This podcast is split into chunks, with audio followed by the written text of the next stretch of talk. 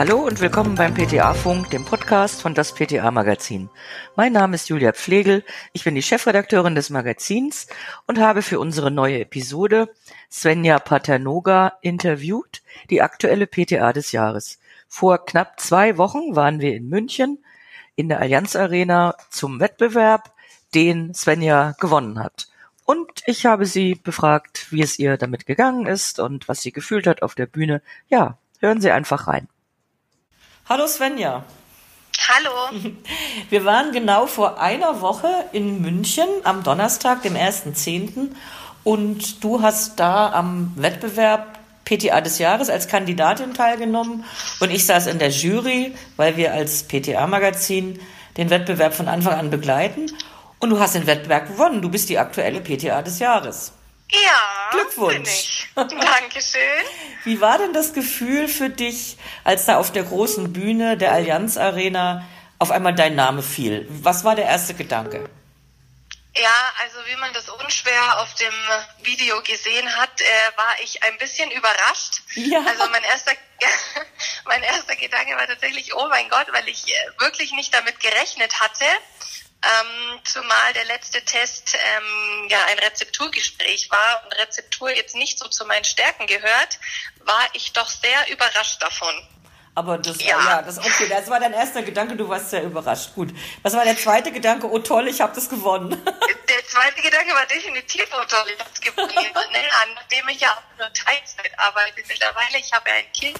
Ja. Ähm, das heißt, ich arbeite nur in Teilzeit und finde, dann ist es schon eine Leistung, sich gegen so viele durchgesetzt zu haben. Da unter den Filanistinnen war ja auch, ähm, waren ja auch PTAs mit teilweise 25 Jahren Berufserfahrung. Mhm. Und da fragt man sich dann schon, naja, ob man da eine Chance hat, aber offensichtlich, ähm, ja, hat's gereicht. Also ganz, ganz äh, offensichtlich hat es ja gereicht. Genau. Sonst hättest ja. du das nicht gewonnen. Wer hat dir denn als erstes gratuliert? Also, also als erstes waren die PTAs des Jahres von den vergangenen Jahren, die haben mich ja gekrönt sozusagen. Das stimmt, die Lorena und die Caroline, ne? Genau, und dann war als nächstes Herr Kehr von Pharma Privat. Mhm. Und dann ging das so durch. Mein Handy ist natürlich explodiert. Das mit genau? allen mit allen Freunden, die das live verfolgt hatten mhm. und Kollegen. Ja, und dann ging das so, das war ja alles gleichzeitig dann quasi. Ja, ja, klar, das ist ja dann so ein, sind dann so ein paar Minuten, in denen unglaublich viel passiert, ne? Definitiv, ja. Also das ist auch sehr schnell vorbeigegangen, muss ja, ich sagen. Das glaube ich dir. Aber in den Minuten kann man das alles gar nicht so richtig fassen, ne? Nein, also man ist wie in so äh, Watte gepackt und ist dann mit dem riesen Scheck und der Krone und denkt sich, okay, also eigentlich bin ich aus dem Grinsen dann noch gar nicht mehr rausgekommen, weil das ist natürlich schon ein tolles Gefühl. Ja, das ist eine riesen Ehre, so da die Vertreterin seines Berufsstandes irgendwie zu sein. Und ähm, ja, das war schon toll. Apropos Scheck, was äh, hast du schon eine Idee, was du mit deinem Gewinn anstellst?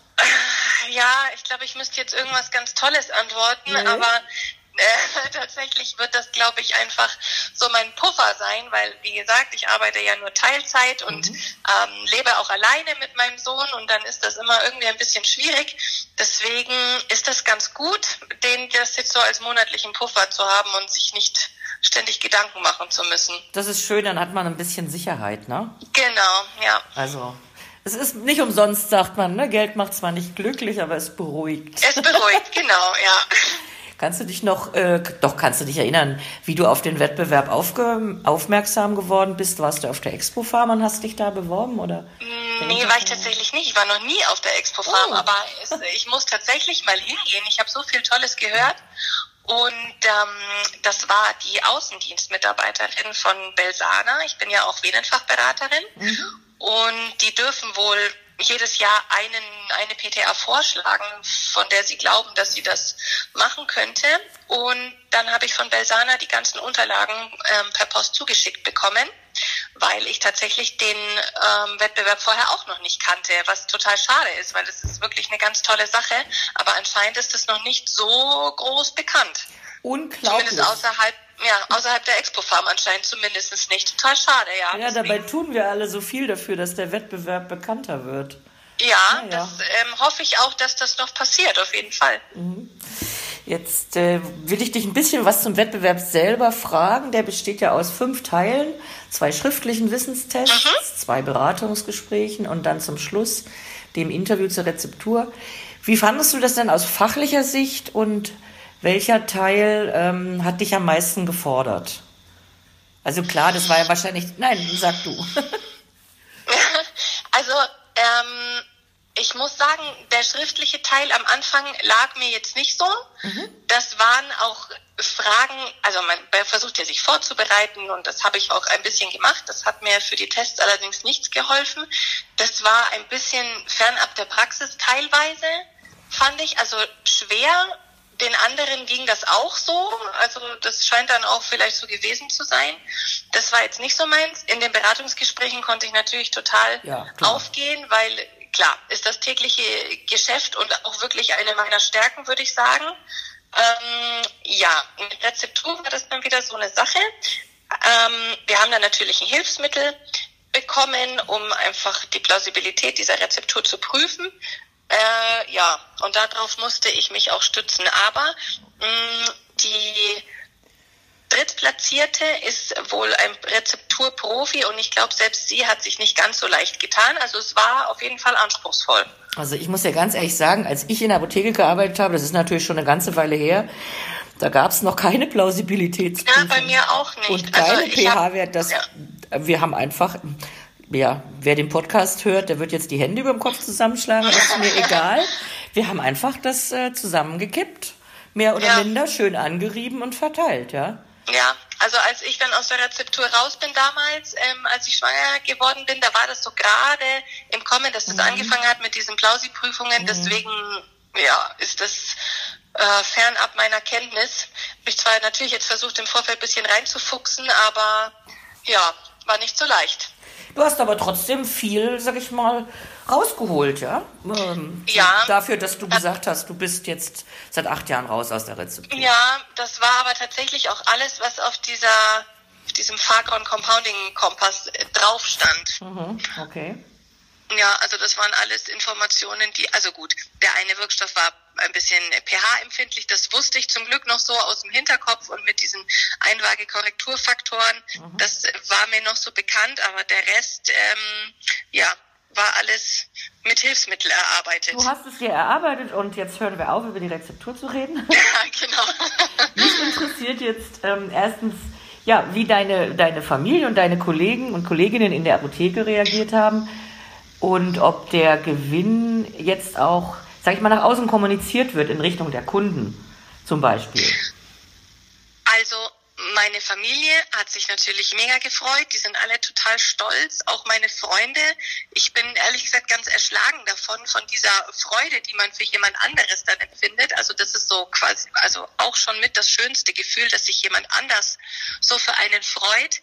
Und ja, im Team bin ich natürlich dann auch am Montag herzlich empfangen worden.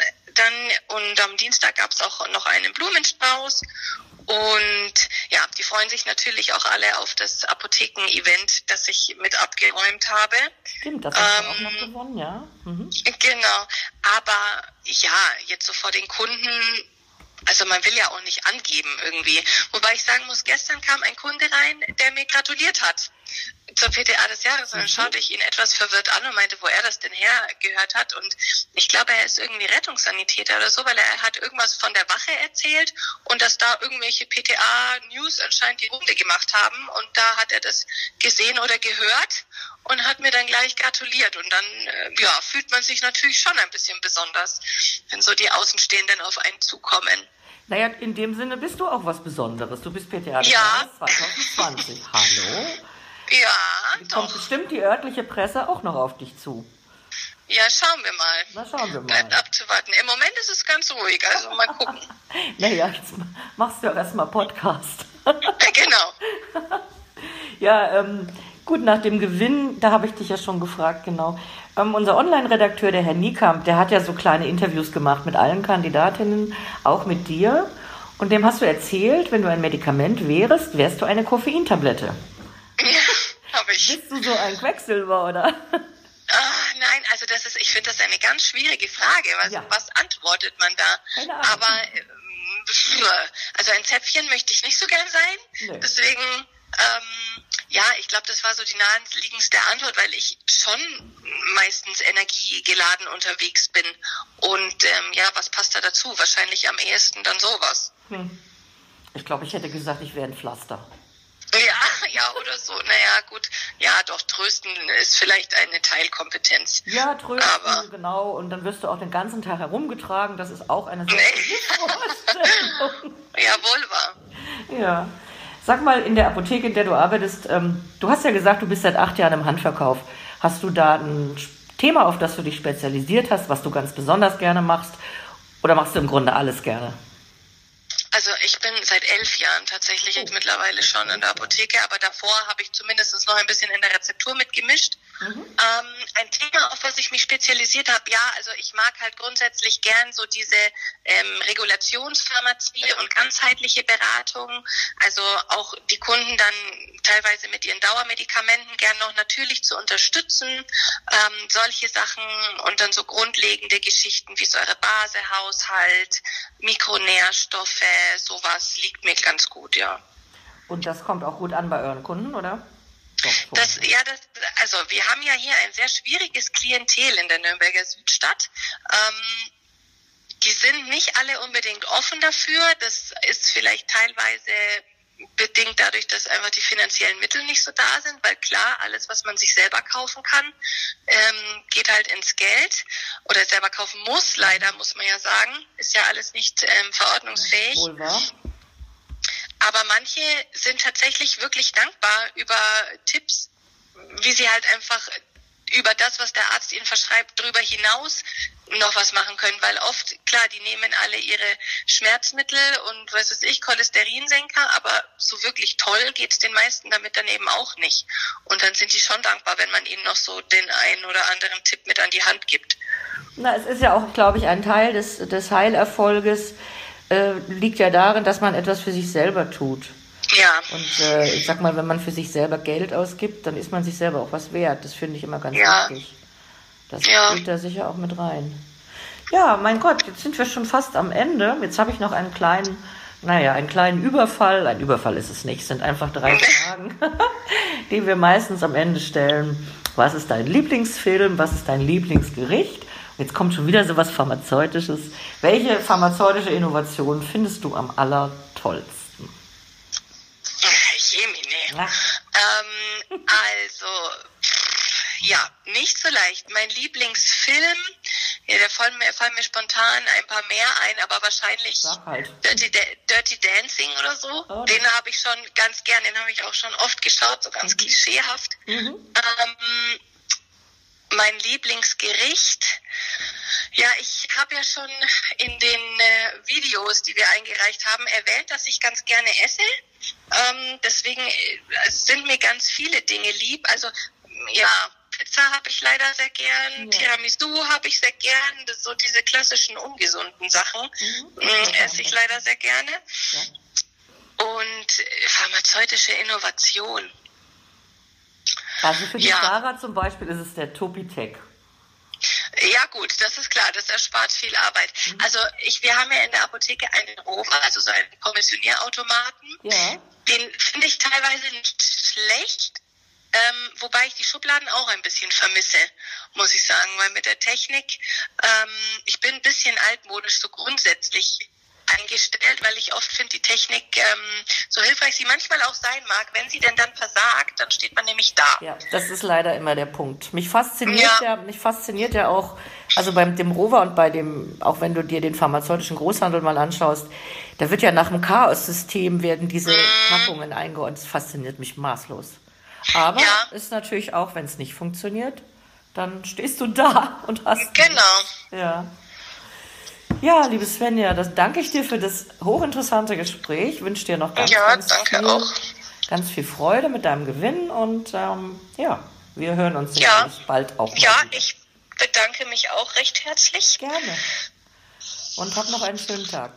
Äh, danke, du auch. Mach's gut. Tschüss. Tschüss. Das war's. Auf Wiederhören, liken und abonnieren Sie PTA Funk, den Podcast von das PTA Magazin.